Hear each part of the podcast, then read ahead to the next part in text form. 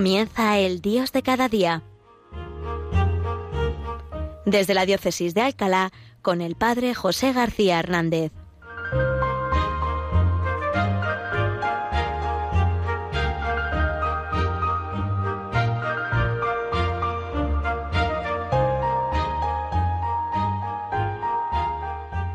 Buenos días, queridos oyentes de Radio María. Bienvenidos a este programa que hacemos hoy desde esta ciudad de Alcalá de Henares, esta ciudad bañada con la sangre de los santos mártires, los santos niños, justo y pastor. Y hacemos hoy nuestro programa en este tiempo precioso, tiempo de Pascua y tiempo de María, porque hemos empezado ya el mes de mayo. María, la primera testigo de la resurrección de Jesús, nos acompaña en este tiempo en la alegría pascual y en la preparación para la Pascua que nos falta, para la Pascua de Pentecostés, en oración con nosotros esperando la venida del Espíritu Santo. Pues bien, como no podía ser de otra manera, ya que estamos empezando el mes de mayo, quería hoy reflexionar sobre la figura de María, o más bien, más bien, diría, ponernos en la escuela de María.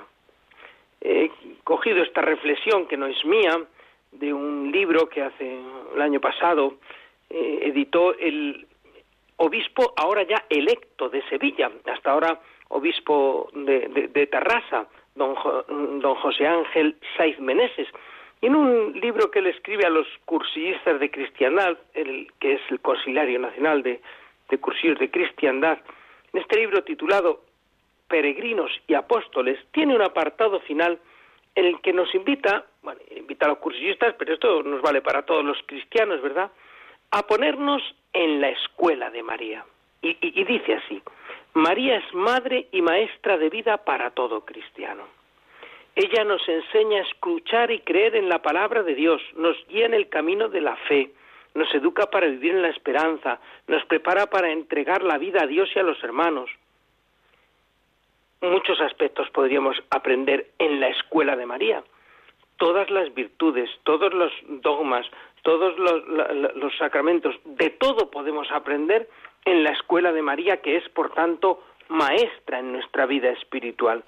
Pero en este libro se ciñe a tres aspectos que yo son los que quería tocar en este programa mm, mm, para que aprendamos en la escuela de María. La firmeza en la fe, la escuela del amor y del servicio y la escuela del apostolado. Pues vamos a ver estos, estos tres aspectos de María y cómo ella nos enseña, nos educa en esta su escuela a vivirlos también. El primer aspecto, hemos dicho, es la firmeza en la fe de María. Está claro que la fe es un don de Dios, ¿no? Es necesaria la gracia de Dios para recibir el don de la fe, porque Él es el, que nos se adelanta, el que mueve nuestro corazón.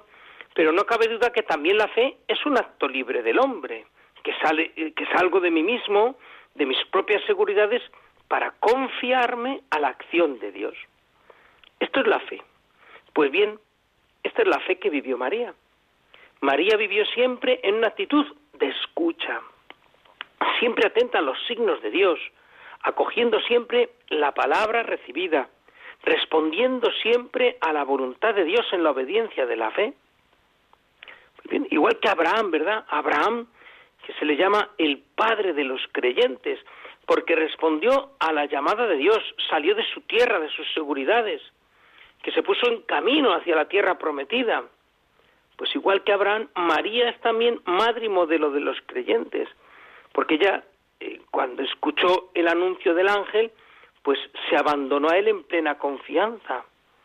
Y, esa confianza de que ella iba a ser la madre del Salvador, y de ahí viene su sí generoso al plan de Dios. Bien, pues esta es la fe de María. Está claro que en el camino de la fe, de la fe de María y de la nuestra, hay siempre un componente de oscuridad, porque en este caminar en la fe no siempre comprendemos el misterio de Dios. Esto lo expresa muy bien eh, San Pablo eh, cuando dice en la carta a los romanos, Señor, qué insondables tus decisiones, qué irrastreables tus caminos.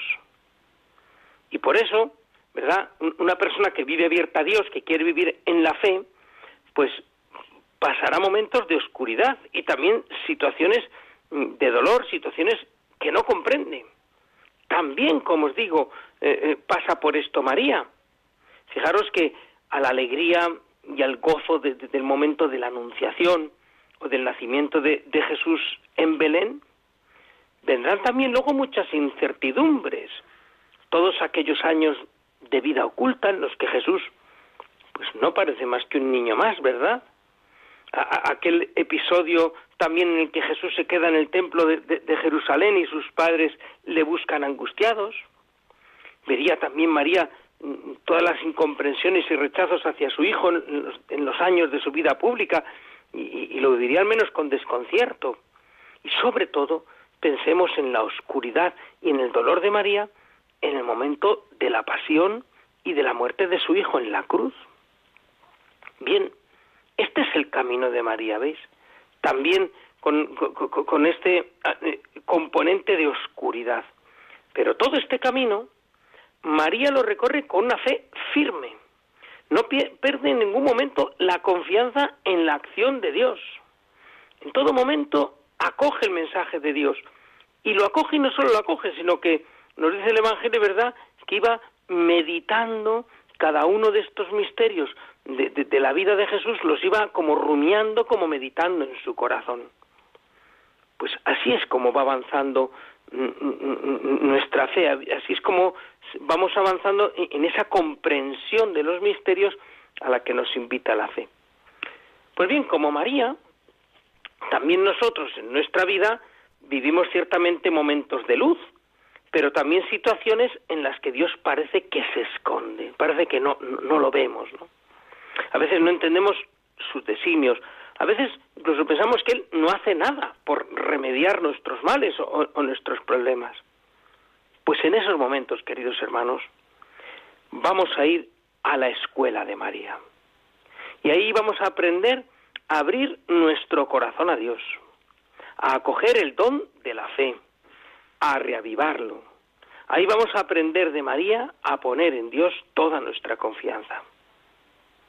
Pues bien, si, lo hacemos así, ¿verdad? Si confiamos así en Dios, Dios con su gracia nos ayudará a superar toda situación difícil y nos ayudará sobre todo a vivir cada momento con esa certeza de que su fidelidad dura por siempre. La fidelidad del Señor es para siempre. Y en medio de las dificultades, y en medio de los problemas y de las oscuridades, podremos en la escuela de María decir las palabras del Salmo.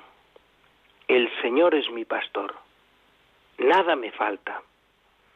Aunque camine por cañadas oscuras, nada temo, porque tú vas conmigo, tu vara y tu callado me sosiegan. Es cierto, ¿verdad? En la vida a veces hay momentos de cañadas oscuras, pero no temo, confío en ti. Tú me guías, tú estás conmigo. Pues esta es la, actitud de firmeza en la fe que aprendemos en la escuela de María. Una segunda actitud que aprendemos también en esta escuela de María es que hemos dicho que es una escuela de amor y de servicio, porque esta es la vida de María, una vida de amor y de servicio. Podemos decir que el amor es el principal distintivo de la vida de María. Bueno, esto es normal, ¿no? Porque fijaros, Dios es amor, el amor es la misma esencia de Dios. Luego, una persona que ha experimentado el amor de Dios, su característica principal también es el amor. Esto en todos los santos, ¿verdad? Pero se realiza de una forma más excelente que en ningún otro en María. Pues bien, una vez que hemos conocido y experimentado el amor de Dios, como lo han experimentado los santos, como lo ha experimentado más que nadie María, pues la vida del cristiano, la vida de María, solo se puede entender como una correspondencia al amor de Dios y, este amor de Dios vivido también en el amor al prójimo. Pues esta es la vida de María. Ella no, no pretende grandezas, ¿no? Sino que es la humilde sierva del Señor, que se pone siempre a disposición de la voluntad de Dios. Y desde este amor, obras son amores y no buenas razones, dice el refrán, ¿verdad? Pues bien, desde, este amor del corazón de María brota una profunda actitud de servicio. Y esta actitud de, servicio, de, de obras, eh, de amor, aparece en distintos momentos del Evangelio. Fijaros cómo en cuanto sabe por el ángel Gabriel la noticia de que su prima Isabel, ya de edad avanzada, está encinta, está embarazada, acude a casa de su prima Isabel a ponerse a su disposición. También la vemos pendiente de aquellos recién casados en aquella boda de Caná, que se quedan sin vino y con una actitud también de humildad, de discreción en la vida pública de Jesús, donde pues no, no, no se la ve, no se la nota, pero está ahí detrás, ¿verdad? Dispuesta a servir. Y la vemos también firme al pie de la cruz. Y la vemos en medio de los discípulos, también en torno a la venida del Espíritu Santo en Pentecostés. Esta es la vida de amor y de servicio de María. Pero fijaros, el servicio más importante, el servicio singular, que, que, solo ha desempeñado María, ¿verdad? Su servicio más importante es la llamada que Dios le, le hace a ser la madre del Mesías. En esto su servicio es único, ¿verdad? nadie, eh, Dios le ha encomendado este servicio tan particular. Y ante esa misión, ante esa petición de ese servicio, ¿qué responde María? Aquí está la esclava del Señor, hágase en mí según tu palabra. Fijaros que cuando María contesta esto al ángel, no está más que en sintonía con la actitud de servicio de Cristo, que también la carta a los hebreos pone en labios de Cristo unas palabras del Salmo 39, ¿verdad? Que es como la, actitud con la que Cristo entra en el mundo. Aquí estoy, Señor, para hacer tu voluntad. Es como María. Y y, también dirá Jesús en su vida, el Hijo del Hombre no ha venido a ser servido, sino a servir y dar su vida en rescate por muchos. Y en otro momento, mi alimento es hacer la voluntad del que me envió y llevar a término su obra. Luego veis, María cuando se pone en actitud de servicio, y, y aquí estoy y que se haga en mí, pues lo único que está haciendo es mm, ponerse en sintonía con esa misma actitud de entrega y de servicio que tuvo el Señor eh, desde el momento de la encarnación y hasta su muerte en la cruz. Pues bien, por eso desde la anunciación toda la vida de María es una vida de entrega, de servicio a Dios y al prójimo. Ella eh, asume como Jesús el cumplimiento de la voluntad de Dios como el principio que unifica toda su vida, en todo, ¿eh? como dirá, ¿verdad, San Ignacio Loyola? En todo amar y servir. Pues pues, esto se cumple especialmente en María. Pues bien, también nosotros entonces seremos verdaderos discípulos de Cristo y dignos hijos de María si hacemos del servicio a Dios y a los demás el eje eh, y el principio que unifica toda nuestra vida. El Papa Francisco, en homilía, eh, en los primeros años de su pontificado, ¿verdad? en el año 2015, en en, en Santa Marta decía, si un discípulo no camina para servir, no sirve para caminar. Si su vida no es para el servicio, no sirve para vivir como cristiano. ¿Veis? Nuestra vida es hecha también de servicio, disponibilidad a la voluntad de Dios como María. Pero fijaros, no solo, no solo comenta aquí en su libro es, eh, Monseñor Saimenés, es verdad, no solo el cristiano está llamado a servir y a, vivir en el amor, la iglesia es una comunidad de amor. Porque en la iglesia hemos conocido eh, el amor de Dios y estamos llamados, primero, a vivirlo cada uno, a compartirlo con los hermanos con los que formamos la iglesia y a proyectarlo en toda la humanidad. Y este amor, esta comunidad de amor que es la iglesia, la tiene que manifestar en la acogida, en la cercanía, en la ternura, en un amor que se hace misericordia. Y por eso, ¿verdad? En todos los servicios de, caridad que la Iglesia presta y ha prestado a lo largo de toda la historia, no son algo añadido, sino que forma parte de la naturaleza más profunda de la Iglesia. Porque la Iglesia como comunidad de amor tiene que hacer presente el amor de Dios, tiene que ser testimonio del amor del Señor. Y en este sentido, toda esa mm, tarea de misericordia y de caridad que realiza la Iglesia es el mayor signo de credibilidad que tiene. Pues también la Iglesia aprende esto en la escuela de María. Vamos a tener un momento de reflexión con un canto que nos invita a eso, a, a ser como María. ¿Quién pudiera ser como María? Queremos ser como tú, María, aprender en tu escuela.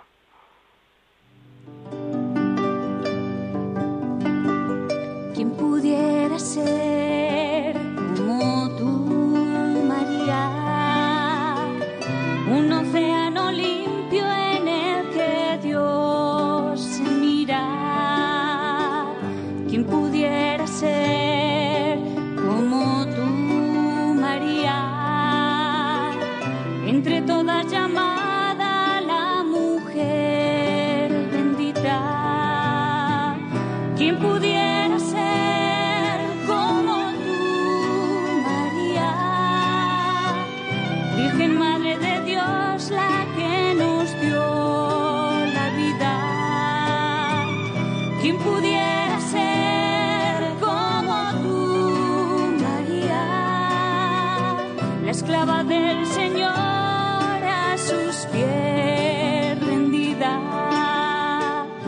pudiera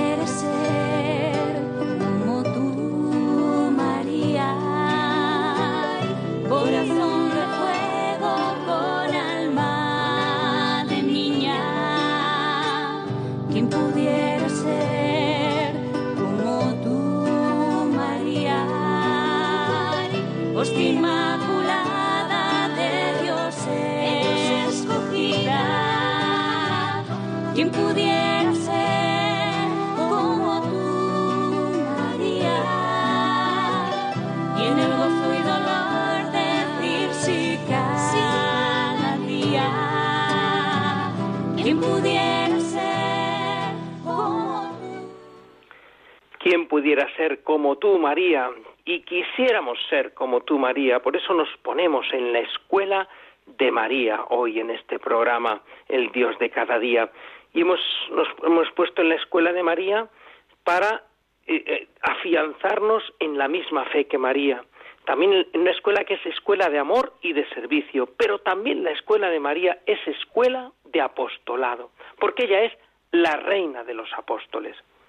Fijaros, en los días previos a Pentecostés, María comparte con los apóstoles, ahí en el cenáculo, la memoria viva de Jesús, implora el don del Espíritu Santo, incluso ayuda a los apóstoles y prepara el corazón de los apóstoles para que reciban el Espíritu Santo.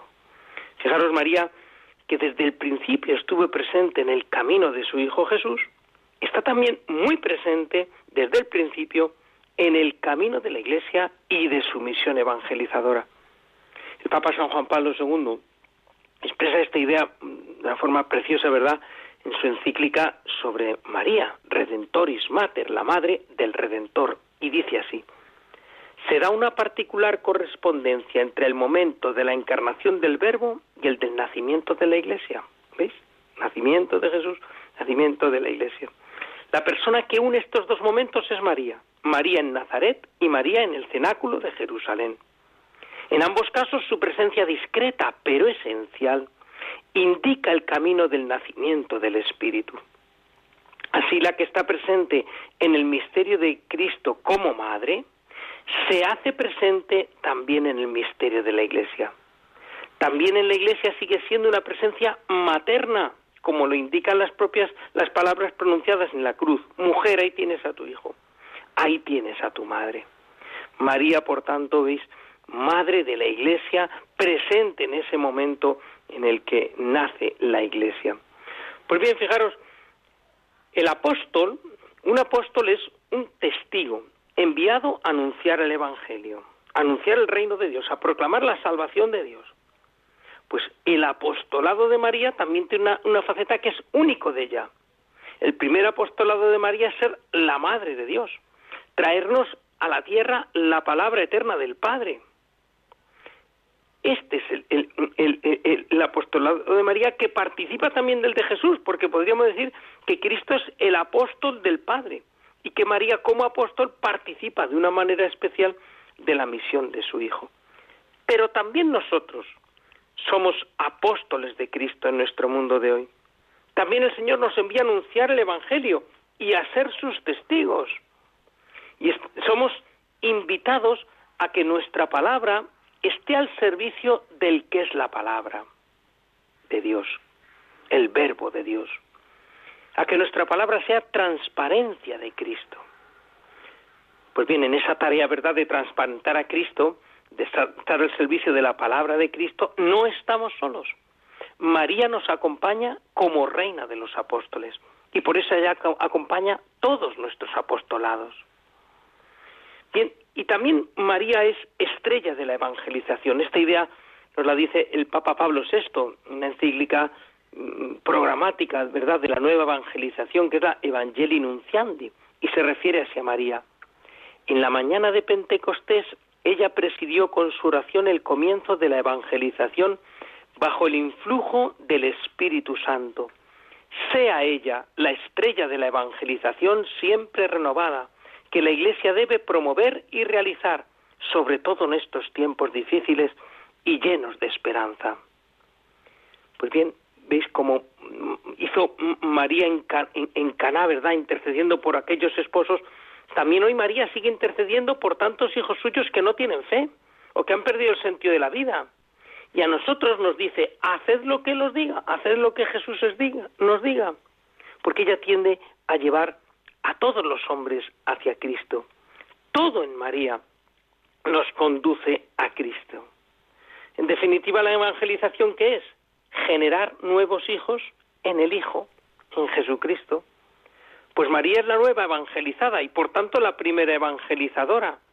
Ella, pregonera de las maravillas de Dios, nos invita a todos también a evangelizar.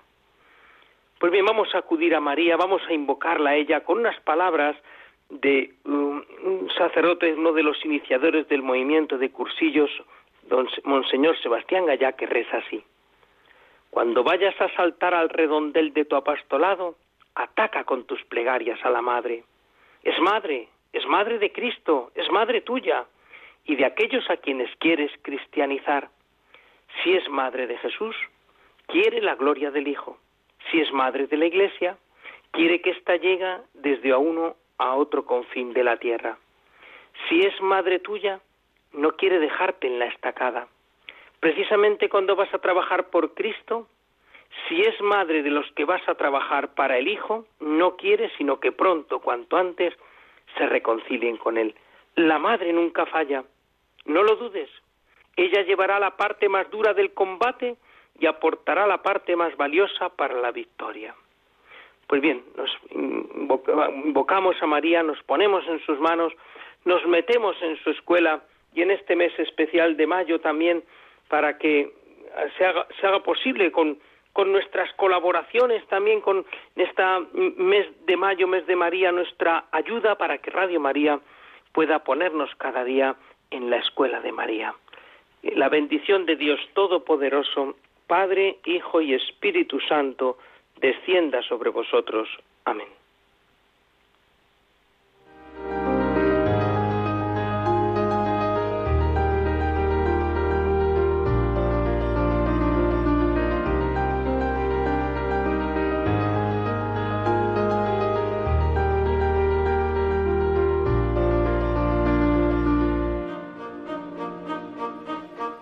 Han escuchado desde la diócesis de Alcalá El Dios de cada día, hoy con el Padre José García Hernández.